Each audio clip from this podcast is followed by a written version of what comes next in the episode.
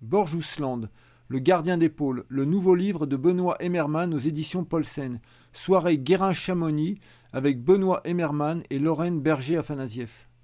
Merci d'être là pour accueillir euh, Benoît Emmermann. Benoît Emmermann qui est un grand auteur euh, de chez Guérin, un ami de Michel Guérin déjà à la base. Oui, ça me fait bizarre de, d'être là et d'être sous son regard.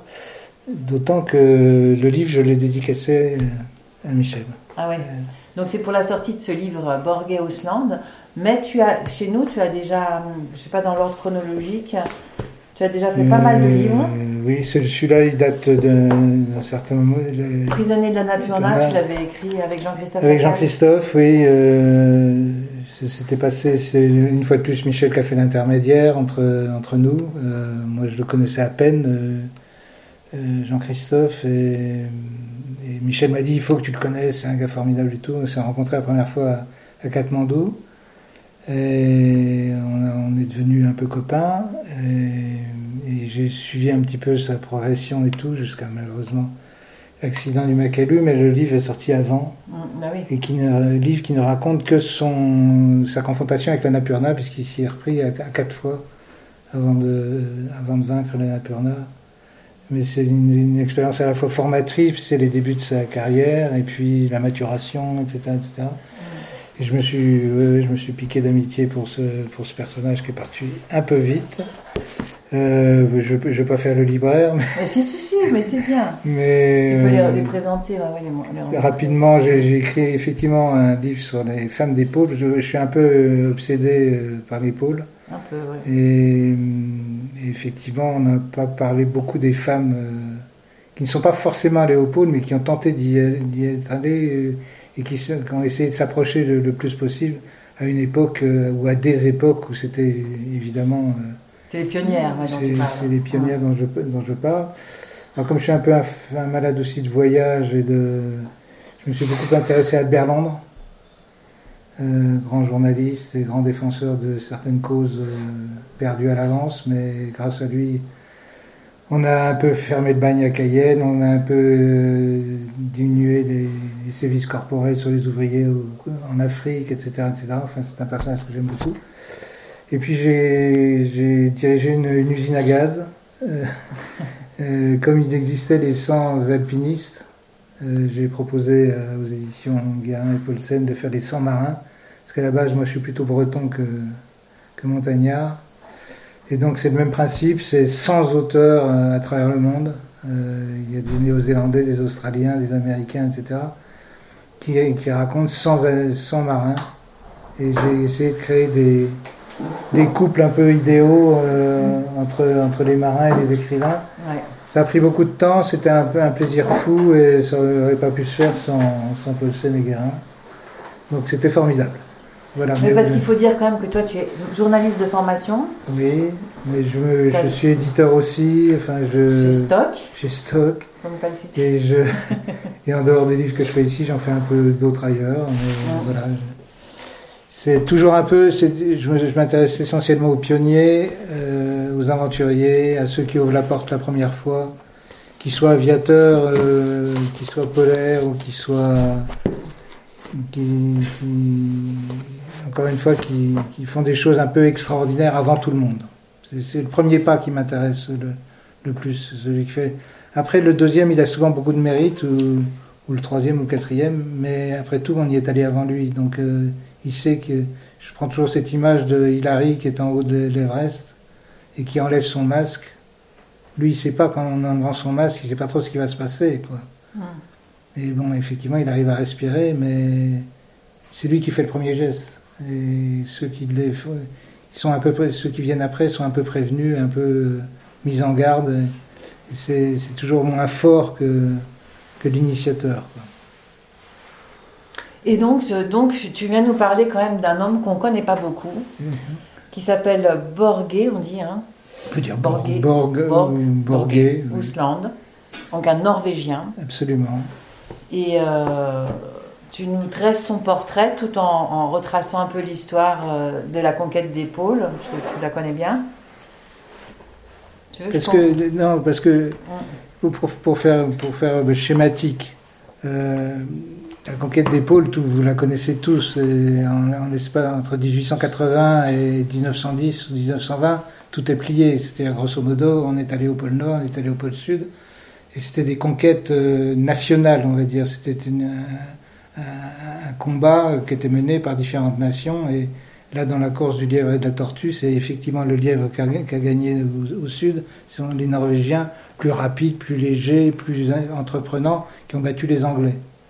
Au, nord, c'est les, Américains qui ont gagné, sauf que on ne sait pas vraiment s'ils sont allés jusqu'au pôle Nord euh, en ce qui concerne l'expédition de, 1909.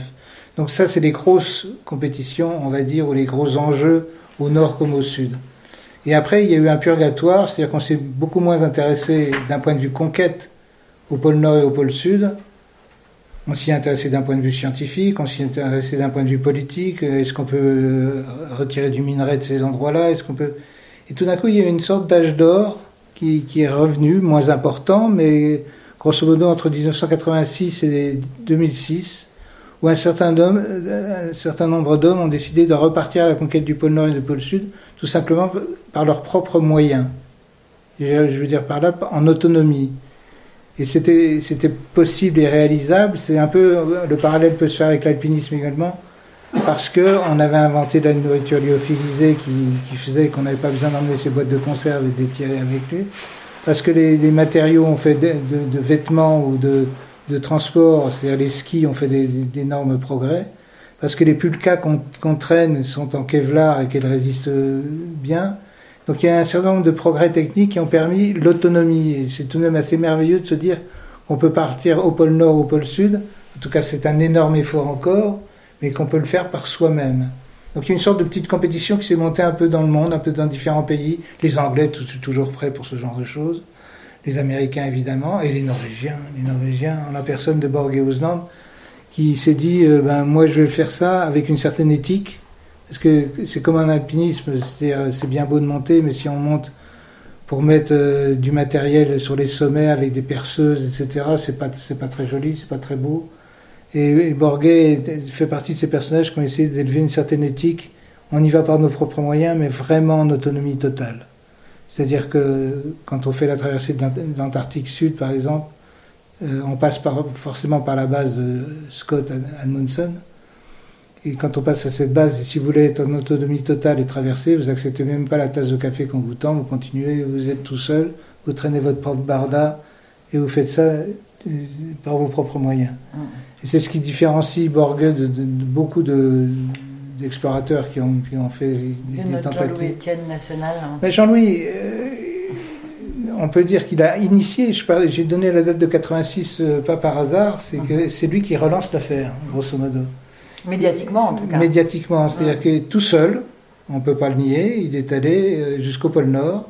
Bon, il s'est fait parachuter un peu de la nourriture, il, il avait des liaisons radio, il, est, bon, il était un peu bien entouré, mais en tout cas, il a fait un effort monstrueux pour le faire. c'est quelque chose d'assez unique, d'autant qu'il n'avait aucune compétence sur la matière, que physiquement, il fait tout de même 1m65 et non pas 1m90 comme Borgue et que surtout il s'y prend très très mal parce qu'il est, il est mal renseigné, donc il part du côté canadien où les concrétions sont, sont énormes. Enfin, il a un énorme mérite. C'est lui qui relance l'affaire. Il la relance en Antarctique également en lançant cette fameuse compétition qui compétition ou exploration qui s'est appelée la Transantarctica. Où on a demandé à un Chinois, un Russe, un Américain, etc. de faire la plus grande traversée possible en Antarctique. Elle fait 6000 km, ce qui n'est pas rien. Ils ont fait 6000 km mais c'était très médiatisé. Ils avaient des chiens, quand les chiens étaient fatigués, on, leur reparachutait des chiens. Enfin, tout ça n'a pas de sens pour, pour Borges. C'est, où on y va, où on y va les, les, mains dans les poches bien préparées, mais, mais on n'y va pas avec un, un, barda industriel autour de soi. Et encore une fois, Borges euh, tire son chapeau à Jean-Louis, mais voilà, il dit on peut faire autrement et justement prouver que l'être humain doit, respecter la nature avec laquelle il est en train de se battre. Et donc il doit être malin, il doit être vigilant, il doit être euh, inventer des, systèmes euh, intelligents, mais il ne doit pas, encore une fois, se faire d'une manière superlative. Je, donne toujours cet exemple. C'est bien de faire, euh, de monter un col à bicyclette, mais monter un col avec une bicyclette qui a un moteur, ça n'a pas de sens si on veut faire quelque chose de propre. Donc euh, voilà un peu la philosophie de Borge. Et ce pourquoi j'insiste sur ce personnage, c'est que je le connais depuis 25 ans et que c'est un taiseux, comme tous les Norvégiens, ou comme beaucoup de Norvégiens, qui n'aime pas faire sa publicité. Et je me suis dit, ça vaut tout de même le coup de dire que derrière d'autres qui font beaucoup de tapage, il y a tout de même des hommes qui ont fait avant eux, mieux qu'eux, des choses qui méritent d'être soulignées. Allez, on va replanter un petit peu le décor. Je vais lire un petit passage sur, euh, sur les pôles, d'abord, puis après on parlera de Borge et de son enfance et tout ça. Les pôles effraient tout autant qu'ils captivent. Leur superlatif nature, dans tous les sens du terme, désempare même les plus chevronnés. Dans un semblable environnement, c'est l'humilité qui toujours s'impose. Si l'on s'amusait à faire le compte, on dénombrerait sans doute plus de sages esprits que de fiers à bras appliqués à se disputer ces juges de paix qui, depuis la nuit des temps, gouvernent un monde où ni le temps, ni l'espace n'ont droit de citer.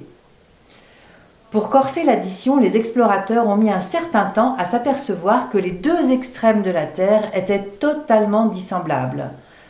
Les basses températures qui s'y obtiennent et les glaces qui s'y accumulent leur ont longtemps fait penser qu'ils partageaient à la conquête d'immensités comparables. Rien n'est moins vrai. Les pôles sont en réalité de faux jumeaux, nés d'un environnement comparable mais distinct sur bien des points. Honneur à l'Arctique le premier par ordre d'apparition au calendrier des découvertes géographiques fondamentales. Contrairement à une idée longuement reçue, l'extrême nord de notre planète n'est pas un continent, mais un océan. Un royaume maritime dont la surface est plus ou moins, plutôt moins en ces temps de dérèglement climatique irréversible, couverte de glace.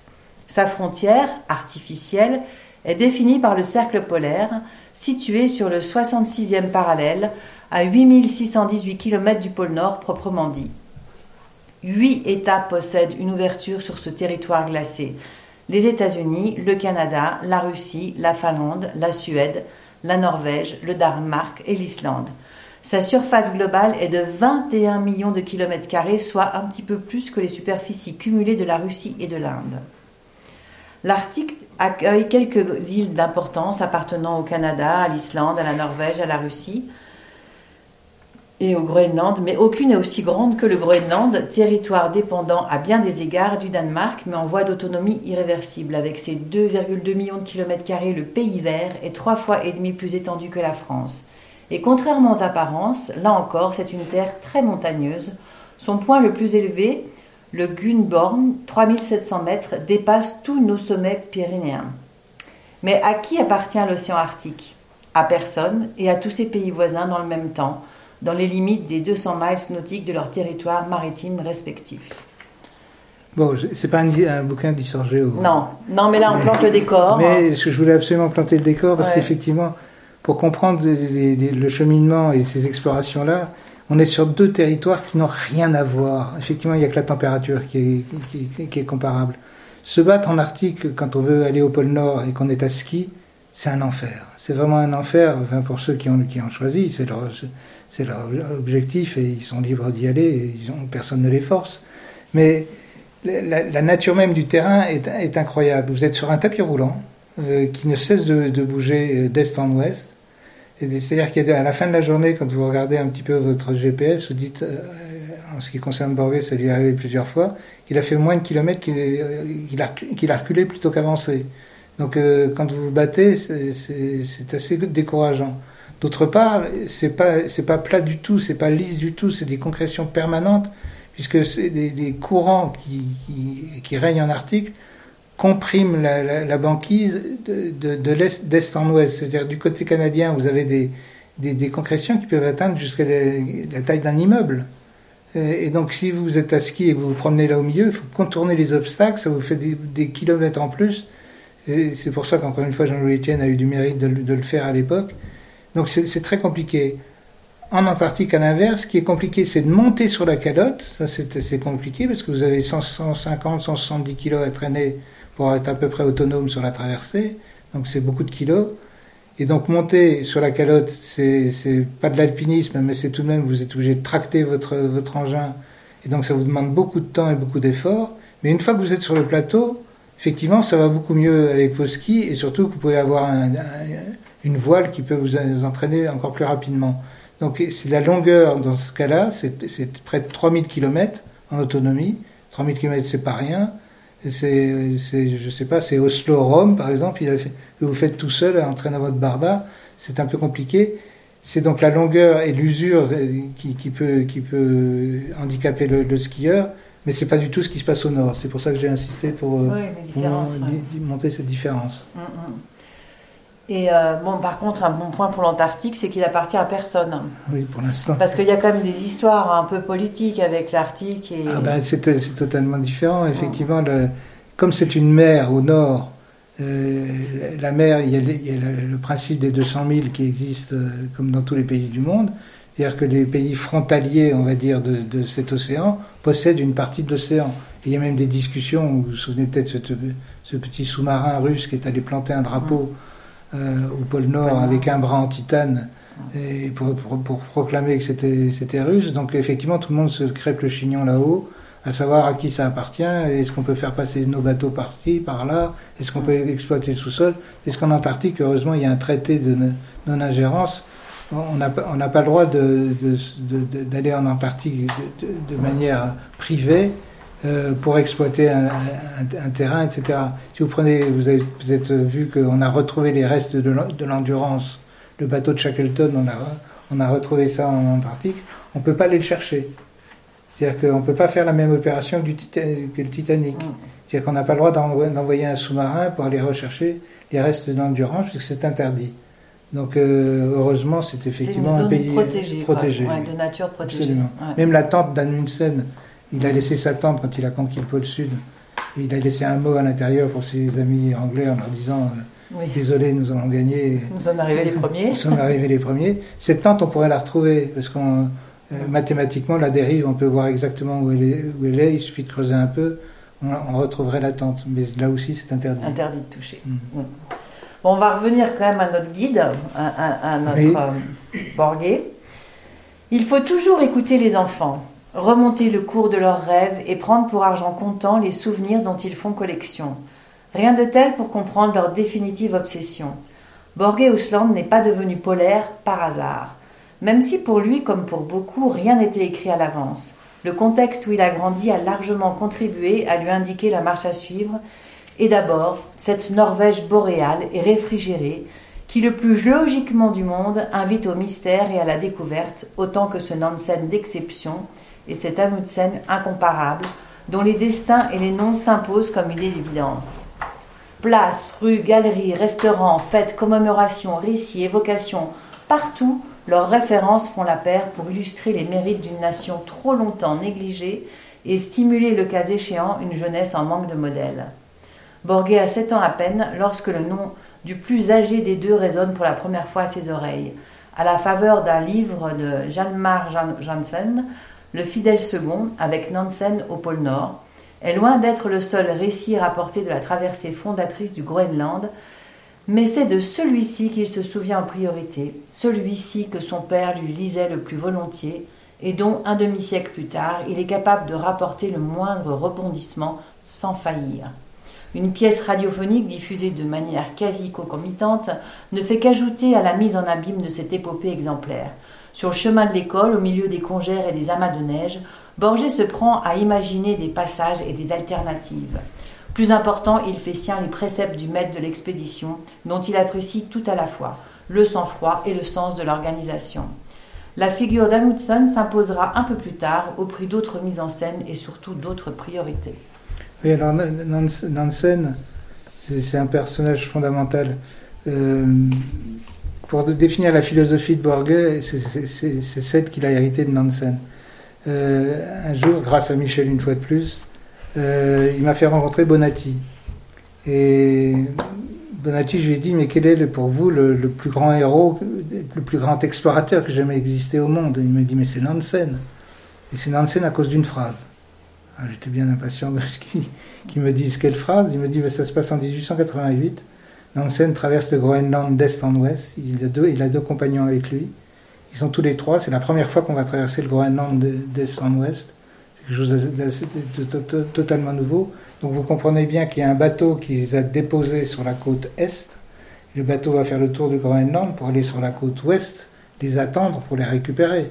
Parce qu'ils vont pas faire l'aller-retour. Donc, euh, voilà les trois qui, partent en expédition et ils, perdent un peu de temps en route. La montre tourne, les jours passent et ils vont arriver de l'autre côté alors qu'il y a des glaces et donc le bateau ne peut pas venir les chercher. Et là, la fameuse phrase pas tarder. Nansen se retourne vers ses compagnons quand ils sont au bord et qu'ils voient que tout est glacé et que forcément le bateau ne sera pas là. Il se retourne vers ses compagnons et leur dit Nous allons hiverner. Donc euh, voilà, pas de cris, pas de, panique. Euh, ils, vont, ils juste passer 6-8 mois euh, à, survivre, je ne sais, comment, parce qu'ils n'ont plus de vivre, donc il faudra bien qu'ils se débrouillent. Mais voilà, c'est la philosophie, c'est-à-dire on est à hauteur d'homme, on se débrouille dans la nature dans laquelle on est, on n'appelle pas au secours, on ne tire pas la sonnette d'alarme, on s'affole pas, on va hiverner. Et effectivement, c'est cette philosophie qu'on peut rapporter à d'autres situations dans la vie en général. Euh, c'est celle de Borgé. C'est voilà, j'ai mes propres moyens, j'ai mes muscles, j'ai mon cerveau, je vais me débrouiller, je, vais trouver une solution. Et c'est un esprit que, les Norvégiens ont effectivement, qui a, ses limites, on va dire. Je prendrai cet exemple chez Admundsen, par exemple, quand il a fait le, le pôle Sud pour la première fois. Admundsen, il s'est pas embarrassé. D'abord, il a été intelligent au niveau technique. Il s'est dit, les Anglais vont à pied, on va y aller à ski. Quand on voit ça aujourd'hui, on se dit, mais c'est une évidence qu'il fallait y aller en ski. En attendant, les Anglais sont partis à pied. Donc euh, il y a cette évidence technique euh, que tout de suite. Euh, puis on va prendre des chiens. Ah. Les Anglais, ils se sont dit, on va essayer de prendre des poneys, mais les poneys, ça marchait pas. Donc ils sont partis à pied tout seuls. Donc lui, il part à ski avec des chiens. Mais un certain nombre de chiens qui tirent un certain nombre de kilos de nourriture, il se dit, mais pour le retour, il y aura moins besoin de chiens, puisqu'il y aura moins de poids. Donc on va faire manger les, chiens morts, ou on tuera des chiens pour, les, pour nourrir les autres. Quand on dit ça aujourd'hui aussi, on dit, oh là là, quelle horreur. Mais on est, en, 1911, il faut survivre. La victoire du pôle est à ce prix-là. Et donc ce sont des, hommes pratiques, pragmatiques. Donc euh, on aime ou on n'aime pas leur philosophie, mais elle existe et à mon avis, elle est tout de même efficace. Et pareil, on peut la reporter sur d'autres situations dans la vie de tous les jours. Sans expérience, le savoir n'est rien. Cette priorité, Borgé l'a toujours faite sienne, dans tous les domaines. Il prête une attention particulière à la phase d'apprentissage. Cent fois sur le métier, jamais le bon geste ne se décrète d'un coup de baguette magique, ni la bonne décision, ni l'option adéquate. C'est l'usage, la routine, l'habitude qui toujours préviennent l'excellence. Le jeune Ousland ne tient peut-être pas en place, son besoin d'évasion tombe sous le sens, il ignore encore quelle direction prendre, mais une série d'évidences le caractérise d'emblée. Il est méthodique, appliqué et persévérant. Il est surtout conscient de disposer d'un abattage, si ce n'est hors norme, du moins prometteur. Une raison supplémentaire pour l'inciter à améliorer sans cesse son outil. Idem pour ses aptitudes de réparateur, constructeur, inventeur. Il s'est tiré avantage de la recommandation la plus vertueuse ou du conseil le plus avisé, mais il ne cesse de démontrer qu'il peut en faire usage encore plus profitable dans les meilleurs délais. Borgé le pense à défaut de l'exprimer clairement. C'est au gré de détails souvent anodins que l'on juge la profondeur de l'âme humaine. Pour confirmer son intuition, il a même mis au point un théorème de son point de vue infaillible, le théorème de la poignée branlante soit une poignée légèrement désolidarisée de la porte qu'elle commande. Tous juges âgés s'en aperçoivent et à chaque fois qu'ils entrent ou sortent de la pièce avec à leur disposition deux réactions envisageables. 1. Je constate et je poursuis mon chemin. 2. Je constate et j'interviens. Inutile de s'apesantir, notre homme, vous le savez, fait partie des amateurs de réparation instantanée. Dût-il retourner à la maison pour trouver l'indispensable outil nécessaire à la réfection? De toutes les activités de plein air qu'il pratique, c'est la pêche qui le mobilise le plus volontiers. Pêche à la ligne, bien sûr, mais surtout pêche sous-marine. En Norvège, on s'en doute, les conditions sont souvent rudes et les eaux inconfortables. Mais à la surprise de tous ceux qui l'entourent, Borgé ne daigne pas utiliser de combinaison. L'âge requis pour obtenir son permis en eau profonde et donc utiliser une réserve d'oxygène est de 16 ans. Le jour même de son anniversaire, au terme d'un entraînement ad hoc, il obtient son sésame. Le résolu n'attend pas, il précède. Il n'a pas de voiture, une brouette suffira pour transporter son matériel jusqu'à la grève. Oui, c'est un homme pratique. D'ailleurs, on le voit là où il, est né, là où il a grandi. Je ne sais pas si vous connaissez Oslo. quand on est à Oslo, par exemple, quand on va au musée du Fram, on prend un, petit ferry. la station d'après, c'est chez lui. Si on continue avec le même ferry. Et il habitait donc cet, endroit où il a grandi avec ses, deux, son frère et ses deux sœurs. Et le père était, était un rude, un rude, même s'il bossait dans un métier tout à fait moderne, puisqu'il bossait dans, il était graphiste en publicité.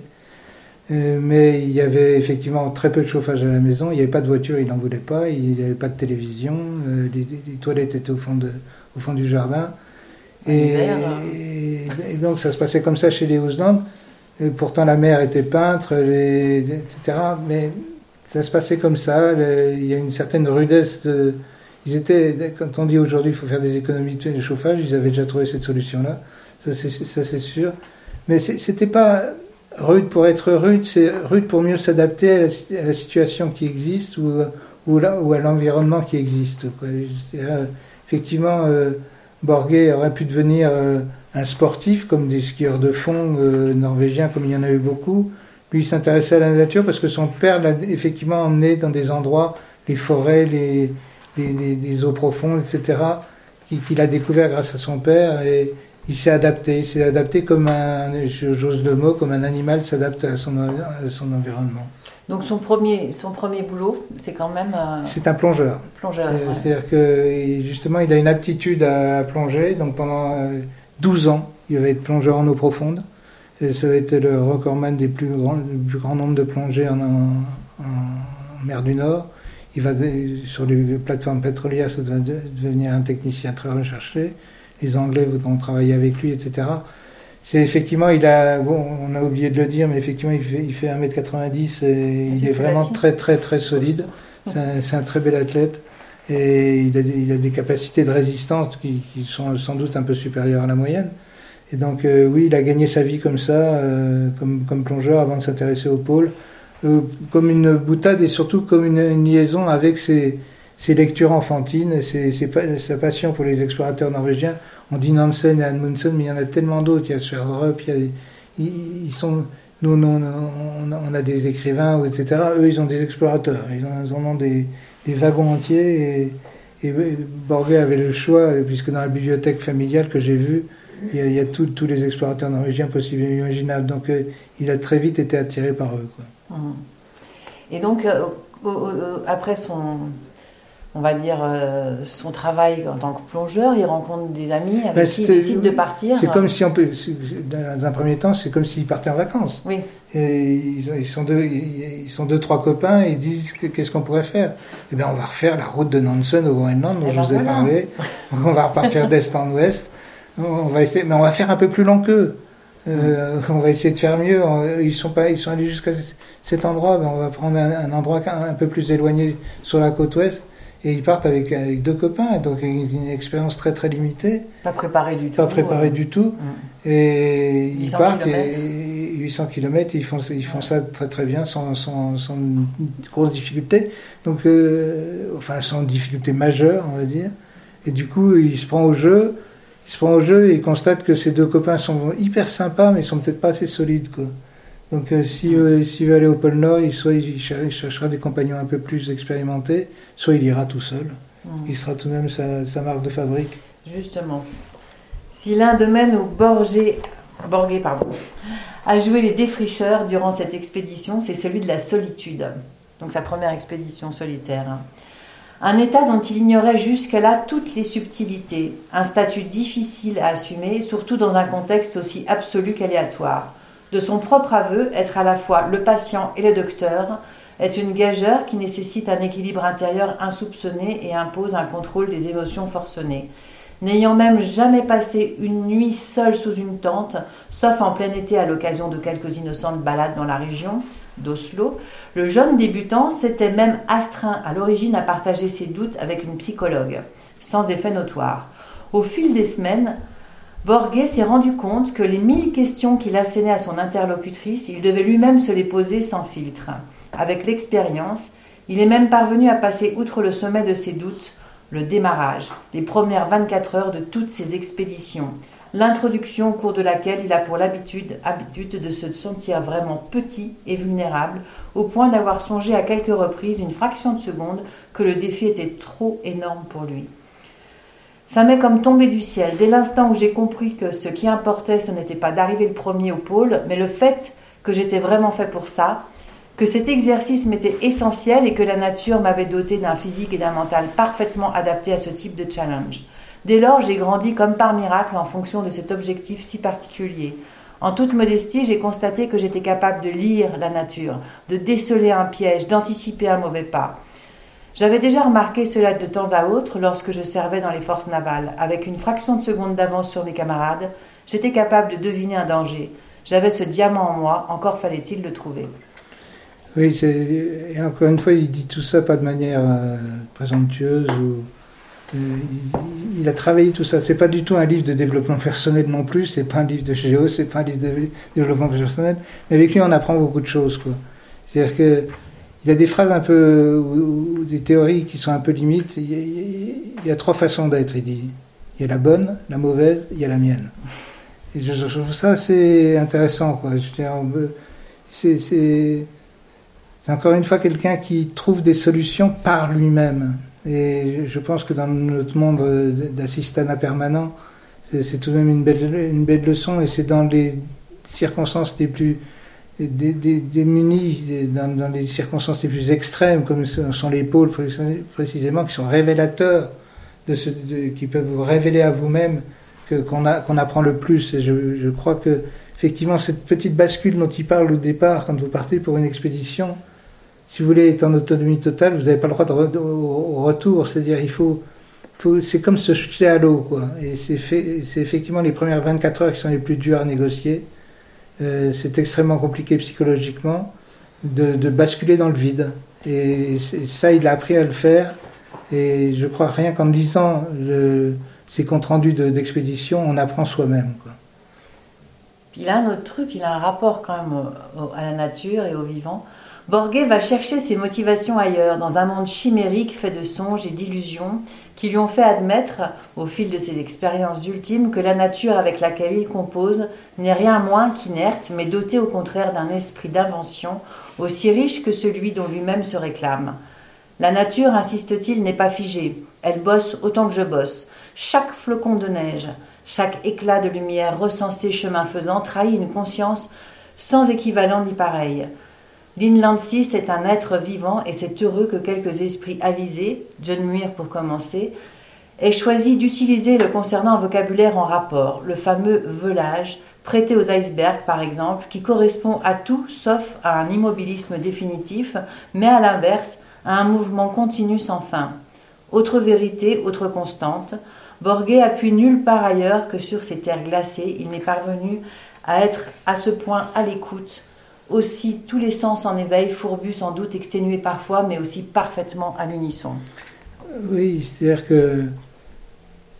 C'est pas le propre du guide, ça C'est peut-être le propre du. Oui, oui, tu, as raison, il y a, sûrement un parallèle à faire ou une ressemblance, c'est-à-dire, encore une fois, l'Antarctique ou l'Arctique pour lui, c'est le contraire d'un stade, quoi. C'est pas un stade, c'est une nature vivante, et justement, dans dans ces, zones que l'on croit désertiques de notre point de vue, euh, c'est tout le contraire d'après lui. Justement, on, arrive à, percevoir les choses infimes de, vie et d'existence.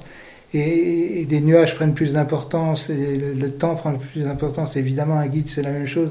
Donc, quand on dit qu'il a, un sens supplémentaire, oui, comme un paysan pourrait l'avoir. Je veux dire, c'est de, mieux connaître le monde qui l'entoure et qu'au niveau météo, il fait sûrement moins d'erreurs que d'autres explorateurs qui effectivement foncent tête baissée, euh, à bras le corps, euh, sur, sur leur ski et, et, leur bâton. Lui, il va être, euh, il va être très réfléchi, il va dire c'est pas le jour, il vaut mieux partir à telle heure, etc., etc. Donc c'est évident qu'il connaît mieux la nature que les autres. Et c'est pas par hasard justement qu'un certain Mike Horn l'a pris comme guide pour partir oui, c'est un des aspects du livre qui, était important pour moi. C'est-à-dire que Borghet a servi de guide deux fois à, à Mike Horn. Euh, comme tout guide qui se respecte, c'est pas le genre à, remettre en cause son client. Après tout, il a accepté de l'emmener. Mais on se rend compte, et je décortique moi, très, très précisément comment sont passées ces expéditions. Euh, sans Borgueux, euh, Mike, euh, n'aurait pas fait du tout ce qu'il a fait, c'est impossible. il serait peut-être même mort sans, sans c'est évident. Et c'était aussi l'une des motivations, pas la plus importante loin de là, mais une, de mes motivations, c'est de justement montrer que derrière, derrière les exploits de Mike Horn, qui existent, puisque physiquement il a fait des choses intéressantes, mais il y a, quelqu'un qui existe et qui est là et qui, l'a aidé. Et, il n'en parle jamais, il en parle très peu dans ses livres. Mm. Donc, euh, effectivement, euh, y est pour beaucoup. Quoi. Mais c'est pas le genre de la maison non plus de critiquer. Euh, c'est pas le genre de, de Il, il, y a, des gens qui peuvent voir les choses. J'ai essayé de les voir, je les analyse je vois le nombre de jours, je vois qui était en tête, euh, qui prenait les relais, etc. on constate qu'il n'y a pas de match quoi, entre, les deux, quoi, c'est sûr. Et est-ce que tu veux juste revenir sommairement sur tout ce qu'il a fait? Je peux montrer les quatre, par exemple euh, ben, euh, Ce qu'il a fait, c'est ce qu'on ce qu'on appelle un peu le, en jargon, c'est un, un, peu le grand chelem, c'est-à-dire il, a, il, a, il est allé au pôle. Il a, Attends, tu vas aller d'abord en Arctique ben, Il a commencé par l'Arctique. Ouais, alors plein écran. Euh, je sais pas si on. Bah si, on voit la carte. Non, il faut que je mette en plein écran et j'ai pas de lunettes, je vois rien. on va se débrouiller. On va se débrouiller. On va se débrouiller. Non, mais je vais y arriver. Parce que, grosso modo, pour, pour faire vite dans le temps, pour aller au pôle Nord, on partait du Canada. Ouais. On partait de Ward Hunt. Et là aussi. Sur le point vert, Oui, t'as raison. Bravo. c'est pas tellement grand. Non, c'est pas tellement. Si, si, on, on est bien là. Donc, pôle Nord. Vous êtes au milieu de l'Australie. Normalement, vous partez du Canada pour aller au pôle Nord. Et quand, euh, mais euh, comme je vous l'ai dit, vous allez dans le mauvais sens, puisque les courants vont, dans ce sens-là. Donc euh, il vaut mieux partir de la Russie, mais encore fallait-il que la Russie autorise ce type de voyage, ce qui a été le cas pendant un certain nombre d'années, ce qui n'est plus le cas maintenant. Donc ça c'est, ça, c'est la traversée. Alors la traversée globale, effectivement, elle se fait aussi en partant du cap Architevski, et vous traversez jusqu'au Canada, ce qu'il a fait également. Donc il a fait tout seul ça. Tout seul, il a, traversé. Combien de kilomètres? Euh, 1700. Et c'est beaucoup plus, encore une fois, c'est 1700 km seul, mais dans des conditions extrêmement compliquées. Alors ce qu'il a fait pour, euh, pour euh, il a fait plein d'autres expéditions, par exemple celle que vous voyez tout autour. Il a fait tout le tour de l'océan Arctique sur un petit voilier. Euh, il, a évidemment été au Svalbard également. Il a, fait tout un tas d'autres expéditions. Mais ce que vous voyez là, et ce qu'il a fait, en grosso modo, ne se fera plus. C'est comme si, par exemple, le pilier Bonatti, mm. il, y a un bout qui est, est tombé, on ne fera plus jamais euh, cette ascension-là. Ce qu'a fait Borgé, je pense qu'on ne le fera plus à cause du réchauffement climatique. Ce qu'il a réussi à faire, c'est-à-dire que comme il y a tellement de voies d'eau maintenant, lui, il sautait à l'eau dans une combinaison, il allait de l'autre côté, il continuait, il traînait son. Il l'a fait dix fois, vingt fois, maintenant il faudrait le faire cent fois. Donc euh, je pense qu'aucun homme, euh, en solitaire en tout cas, ne pourra faire les expéditions qu'il a faites.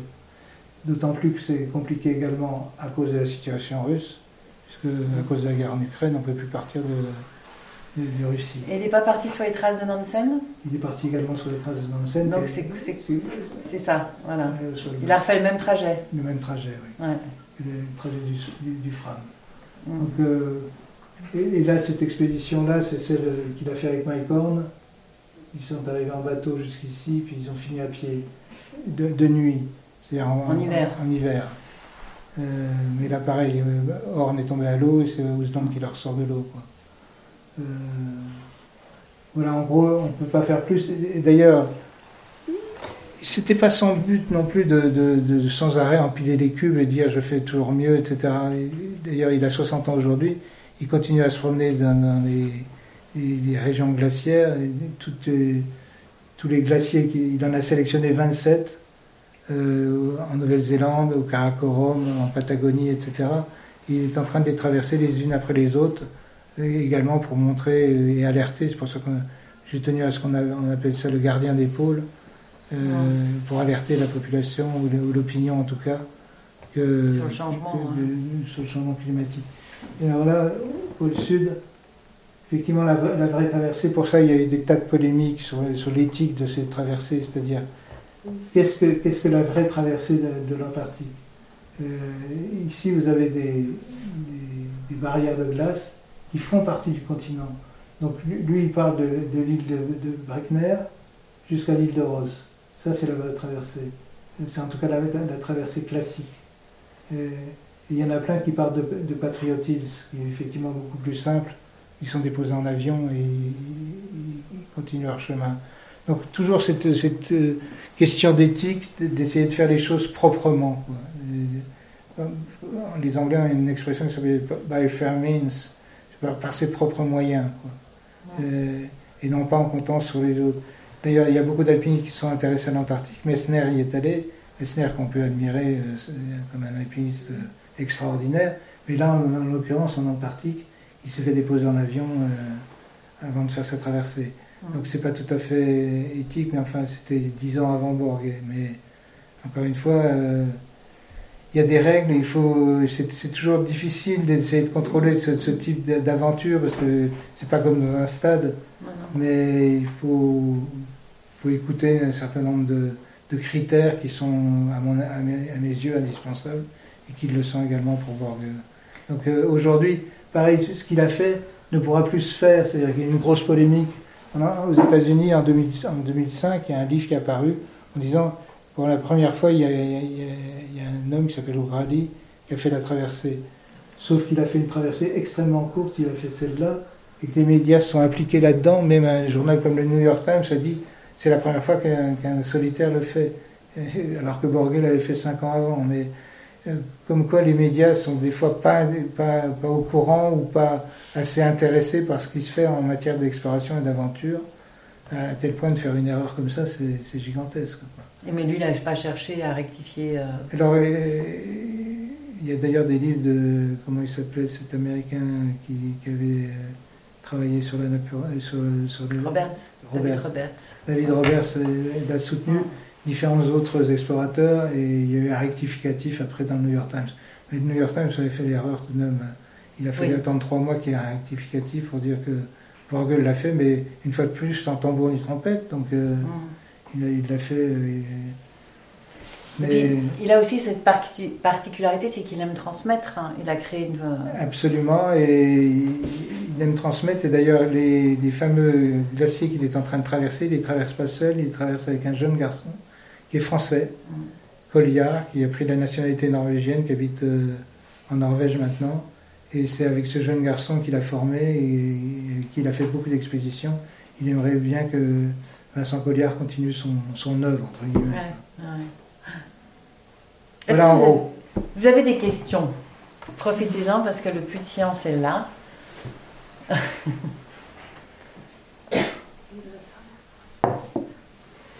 Peut-être des questions sur d'autres explorateurs, euh, les Français, à part Jean-Louis Etienne, qu'est-ce qu'il y a comme nom euh, par rapport à. Dans les pôles? Oui, dans les pôles. Euh, le jeune Colliard dont on parle, mais. on a une certaine Laurence de la Ferrière aussi. Hein, oui, mais là pareil. moi je suis toujours admiratif pour les gens qui vont là-bas, qui le font, mm. qui, qui, qui, font. C'est pas rien d'aller en Antarctique, en Arctique et de. Mais encore une fois, Laurence. Est, elle a dit qu'elle avait fait une traversée en autonomie totale. Non, elle s'est fait parachuter des skis à un moment donné, donc euh, euh, c'est pas très compliqué de dire j'ai fait une traversée, mais bon, on m'a juste prêté des skis. Borgé d'ailleurs une traversée. Euh, oui, il, a il, est, il est très embêté parce qu'il ne l'a pas fait en, autonomie totale, mais il s'est tout de suite dénoncé. Il a dit non, le traîneau qu'il avait, c'est comment dirais-je, appelé comme un oignon. il y avait un vice de, de fabrication. Et donc il était parti, ça faisait, ça faisait 15 jours qu'il était parti et son, son traîneau euh, commençait à traîner la patte, c'est le cas de dire. Et il a dû, on a dû lui en donner un autre. Mais il a dit, euh, cette traversée ne compte pas, c'est pas une, c'est pas une autonomie totale. Quoi. Donc euh, on a l'impression de jouer sur les mots, mais je pense que c'est un, c'est, un principe de base. On fait les choses, on les fait pas. Quoi. Je veux dire, il y a une, règle. ou alors quand vous vous, contre, vous, êtes contre cette règle, vous, vous, avouez le, ce, que, ce, que, vous avez fait. C'est pas, pas très compliqué. C'est euh, le gros reproche qu'on peut faire à Mike Horn. S'il ne réussit pas son truc, c'est pas grave. Il a qu'à dire j'ai pas réussi à faire ce coup-là, je le ferai la prochaine fois, etc. Donc, euh, mais, en alpinisme, vous êtes confronté à ça sans arrêt. Euh, il y, a eu des, il y a eu des menteurs, il y a eu des affabulateurs, il y a eu des euh, en matière polaire, il y en a peut-être encore plus, puisque personne ne va aller contrôler là-bas ce qui se passe. une euh, photo au milieu du pôle. Hein. Voilà, donc. Euh, On sait pas où c'est. Donc il y a la grande polémique sur les voiles, par exemple. évidemment, quand vous êtes en Antarctique, vous utilisez une voile. Borgé n'est pas contre. il dit après tout, Amundsen et Scott, sur au début du XXe siècle, ils se sont dit il y a du vent, ben, mettons une voile, ça nous fera avancer plus vite. Après tout, les, Norvégiens ont mis des skis, euh, c'est tout de même plus intelligent que d'y aller à pied. Donc il n'est pas contre les voiles, sauf que comme toujours, on veut toujours plus. Donc euh, la voile, quand vous la, c'est une sorte de cerf-volant, si vous voulez, que c'est très dur de la contrôler parce que vous êtes à ski. Mm. Des fois, il y a des bourrasques, vous tombez, vous pouvez vous casser la jambe. C'est pas, pas rien que C'est dangereux. C'est dangereux. Sauf qu'on a inventé un truc, euh, l'homme est toujours inventif. Et donc ils se sont dit, bah, si on fait une voile de 10 mètres carrés, pourquoi on n'en fait pas une de 50 mètres carrés? Pourquoi pas 100 mètres carrés? Donc euh, on a développé. On va le faire quoi. Hein, en gros. Donc maintenant il y a des systèmes pour traverser l'Antarctique avec des voiles monstrueuses. Parce que plus elles montent en altitude, plus elles sont grandes, plus, les vents sont, sont, énormes. Et donc il y a un traîneau actuellement qui se balade en Antarctique, euh, qui est mené par des Espagnols. Et qui ils sont assis sur leur, sur, sur leur tente, euh, on va dire, euh, c'est une sorte de, de, de, tipi euh, indien comme ça qui, qui, est monté sur patin et il traîne, il traîne ce, truc-là. Avec, un, avec une énorme voile Avec une énorme voile. Donc il y a très récemment, il y a une, une, femme qui, qui, est très, très heureuse d'arriver au pôle Sud à bicyclette. Alors qu'est-ce qu'elle a fait? Je ne sais pas si on a pas le pôle Sud là, aussi. Ici, il y a une sorte d'autoroute. C'est le Capri au Brady. On peut dire que c'est une autoroute. C'est pour ravitailler la base euh, ah Scott Amundsen. On, on, fait venir les bateaux jusque-là. Et, là, et là, on a damé, comme, comme, un ski, on a damé une piste avec des, engins euh, motorisés. Et il y a des piquets avec des drapeaux, etc.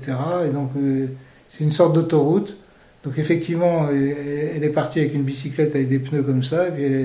Ah bah le, ridicule ne tue personne hein, dans, l'exploration. Il y a toujours des gens pour inventer des choses. Je vais y aller à cloche-pied, je vais, etc., Il y a toujours des gens pour inventer des choses euh, un peu ridicules.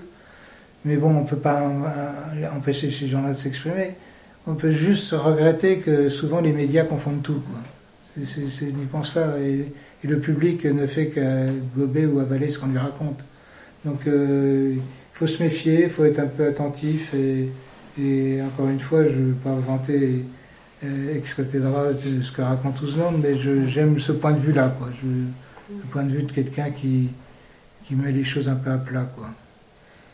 Donc pour toi, Borg Ausland, c'est vraiment l'homme d'épaule, quoi. C'est le plus grand. Ben. Contemporain, c'est certain, oui. Hum. C'est certain. Vous avez des questions, non? Bon.